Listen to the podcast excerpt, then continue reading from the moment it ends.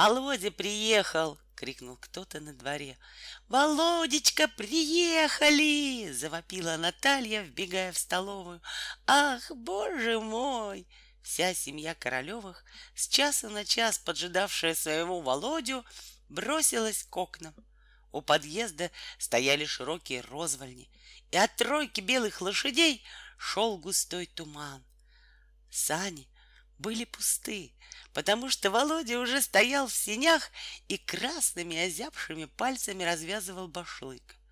Его гимназическое пальто, фуражка, калоши и волосы на висках были покрыты инием, и весь он от головы до ног издавал такой вкусный, морозный запах, что, глядя на него, хотелось озябнуть и сказать «бррр».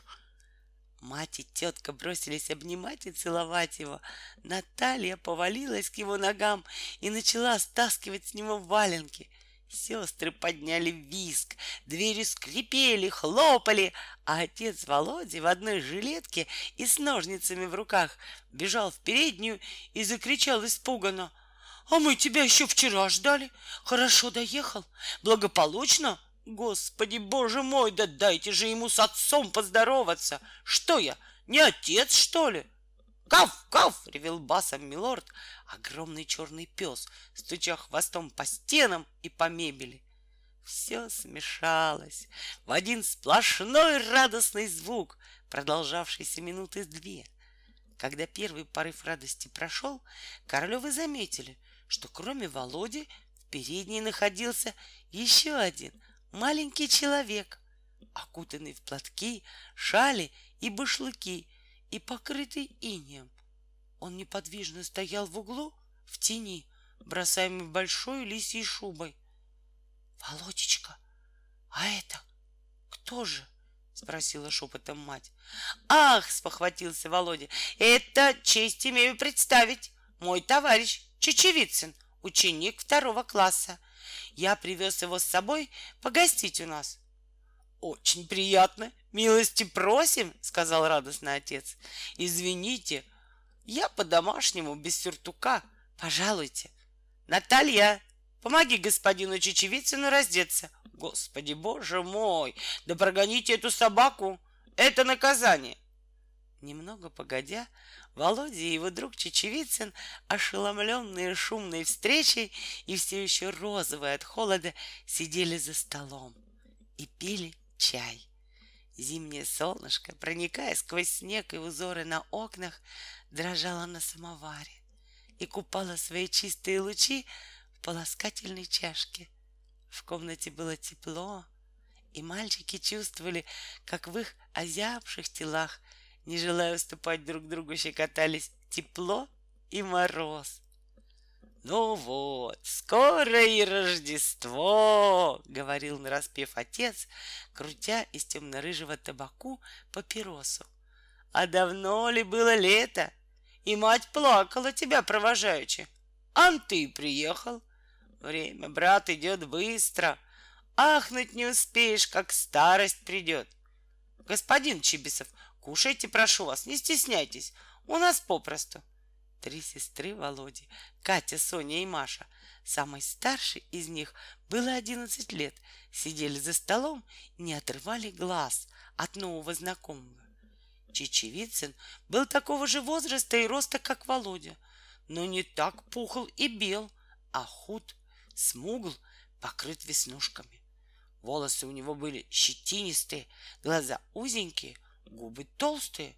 Вообще был он очень некрасив, и если бы на нем не было гимназической куртки, то по наружности его можно было бы принять за кухаркина сына.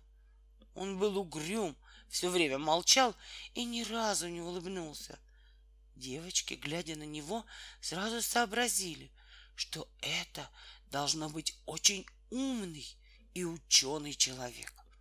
Он о чем-то все время думал, и так был занят своими мыслями, что когда его спрашивали о чем-нибудь, то он вздрагивал, встряхивал головой и просил повторить вопрос.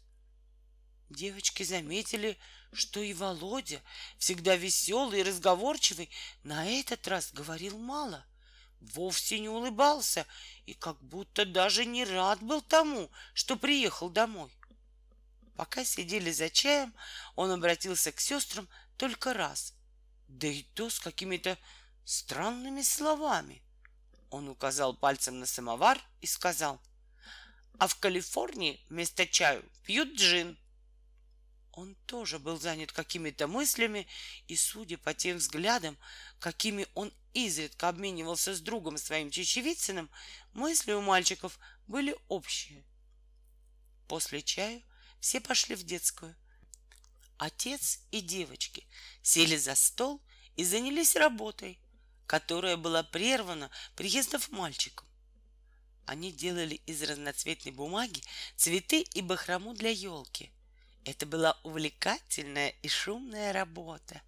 Каждый вновь сделанный цветок девочки встречали восторженными криками, даже криками ужаса. Точно этот цветок падал с неба. Папаша тоже восхищался и изредка бросал ножницы на пол, сердясь на них за то, что они тупы. Мамаша вбегала в детскую с очень озабоченным лицом и спрашивала, кто взял мои ножницы? Опять ты, Иван Николаевич, взял мои ножницы. Господи, боже мой, даже ножниц не дают отвечал плачущим голосом Иван Николаевич и, откинувшись на спинку стула, принимал позу оскорбленного человека, но через минуту опять восхищался. Предыдущие свои приезды Володя тоже занимался приготовлениями для елки или бегал на двор поглядеть, как кучер и пастух делали снеговую гору. Но теперь он и Чечевицын не обратили никакого внимания на разноцветную бумагу и ни разу даже не побывали в конюшне, а сели у окна и стали о чем-то шептаться. Потом они оба вместе раскрыли географический атлас и стали рассматривать какую-то карту. Сначала в Пермь, тихо говорил Чечевицын, оттуда в Тюмень, потом Томск, потом, потом в Камчатку. Отсюда самоеды перевезут на лодках через Берингов пролив. Вот тебе и Америка. Тут много пушных зверей. А Калифорния? Спросил Володя. Калифорния ниже. Лишь бы в Америку попасть, а Калифорния не за горами. Добывать же себе пропитание можно охотой и грабежом. Чечевицын весь день сторонился девочек и глядел на них из-под лобья. После вечернего чая случилось, что его минут на пять оставили одного с девочками. Неловко было молчать. Он сурово кашлянул, потер правой ладонью левую руку, поглядел угрюмо на Катю и спросил. «Вы читали Майнрида?» «Нет, не читала. Послушайте, вы умеете на коньках кататься?» Погруженный в свои мысли, Чечевицын ничего не ответил на этот вопрос, а только сильно надул щеки и сделал такой вздох, как будто ему было очень жарко. Он еще раз поднял глаза на Катю и сказал, «Когда стадо бизонов бежит через пампасы, то дрожит земля, а в это время мустанги, испугавшись, брыкаются и ржут». Чечевицын грустно улыбнулся и добавил, — а также индейцы нападают на поезда. Но хуже всего это москиты и термиты. А что это такое? Это вроде муравчиков, только с крыльями. Очень сильно кусаются. Знаете, кто я? Господин Чечевицын. Нет. Я Мантигома, ястребиный коготь, вождь непобедимых. Маша — Самая маленькая девочка поглядела на него, потом на окно, за которым уже наступал вечер, и сказала в раздумье, «А у нас чечевицу вчера готовили». Совершенно непонятные слова Чечевицына и то, что он постоянно шептался с Володей, и то, что Володя не играл, а все думал о чем-то, все это было загадочно и странно. И обе старшие девочки, Катя и Соня, стали зорко следить за мальчиками. Вечером, когда мальчики ложились спать, девочки подкрались к двери и подслушали их разговор. О, Что они узнали? Мальчики собирались бежать куда-то в Америку, добывать золото. У них для дороги было уже все готово. Пистолет, два ножа, сухари, увеличительное стекло для добывания огня, компас и четыре рубля денег. Они узнали, что мальчикам придется пройти пешком несколько тысяч верст, а по дороге сражаться с тиграми и дикарями. Потом добывать золото и слоновую кость, убивать врагов, поступать в морские разбойники, пить джин и в конце концов жениться на красавицах и обрабатывать плантации. Володя и Чечевицын говорили и во влечении перебивали друг друга. Себя Чечевицын называл при этом так — Мантигома — ястребиный коготь, а Володю — бледнолицый брат мой. — Ты смотри же, не говори маме, — сказала Катя Соне, отправляясь с ней спать. Володя привезет нам из Америки золото и слоновые кости, а если ты скажешь маме, то его не пустят. Накануне сочельника Чечевицын целый день рассматривал карту Азии и что-то записывал. А Володя, томный, пухлый, как укушенный пчелой, угрюмо ходил по комнатам и ничего не ел. И раз даже в детской он остановился перед иконой, перекрестился и сказал, Господи, прости меня грешного, Господи, сохрани мою бедную, несчастную маму. К вечеру он расплакался. Идя спать, он долго обнимал отца, мать и сестер. Катя и Соня понимали, в чем тут дело, а младшая Маша ничего не понимала, решительно ничего, и только при взгляде на Чечевицына задумывалась и говорила со вздохом. Когда пост, няня говорит, надо кушать горох и чечевицу. Рано утром в сочельник Катя и Соня тихо поднялись с постели и пошли посмотреть, как мальчики будут бежать в Америку. Подкрались к двери. — Так ты не поедешь? — сердито спрашивал Чечевицын. — Говори, не поедешь? Господи, тихо плакал Володя, как же я поеду? Мне маму жалко. Ты говори, поедешь или нет? Я поеду, только погоди, мне хочется дома пожить. Таком случае я сам поеду, решил Чечевицын, и без тебя обойдусь. А еще тоже хотел охотиться на тигров, сражаться, когда так. Отдай мне мои пистоны. Володя заплакал так горько, что сестры не выдержали и тоже тихо заплакали. Наступила тишина. — Так ты не поедешь? — еще раз спросил Чечевицын. — Поеду. — Так одевайся. И Чечевицын, чтобы уговорить Володю, хвалил Америку, рычал, как тигр, изображал пароход, бронился — обещал отдать Володе свою слоновую кость и все львиные и тигровые шкуры. И этот худенький, смуглый мальчик с щетинистыми волосами и веснушками казался девочкам необыкновенно замечательным. Это был герой, решительный, неустрашимый человек. И рычал он так, что, стоя за дверями, и в самом деле можно было подумать, что это тигр или лев.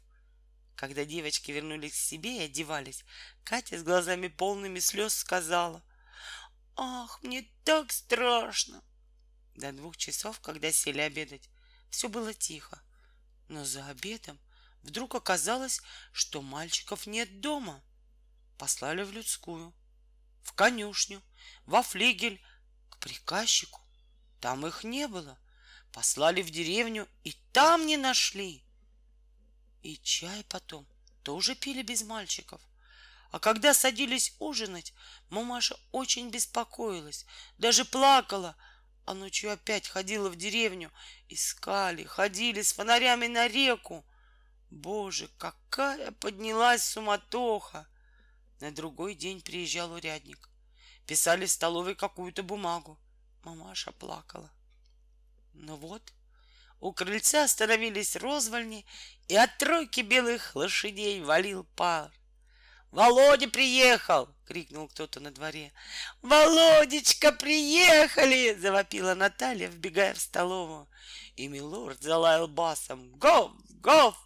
Оказалось, что мальчиков задержали в городе, в гостином дворе.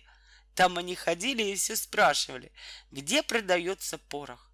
Володя как вошел в переднюю, так и зарыдал и бросился матери на шею. Девочки, дрожа, с ужасом думали о том, что теперь будет. Слышали, как папаша повел Володю и Чечевицына к себе в кабинет и долго там говорил с ними. И мамаша тоже говорила и плакала. Разве это так можно? убеждал папаша. Не дай бог узнают в гимназии, вас исключат. А вам не стыдно, господин Чечевицын? Нехорошо-с. Вы зачинщик, и, надеюсь, вы будете наказаны вашими родителями. Разве это так можно? Вы где ночевали? На вокзале, гордо ответил Чечевицын. Володя потом лежал, и ему к голове прикладывали полотенце, смоченное в уксусе. Послали куда-то телеграмму, и на другой день приехала дама, мать Чечевицына, и увезла своего сына. Когда уезжал Чечевицын, то лицо у него было суровое, надменное, и, прощаясь с девочками, он не сказал ни одного слова, только взял у Кати тетрадку и написал в знак памяти Мантигома, ястребиный коготь.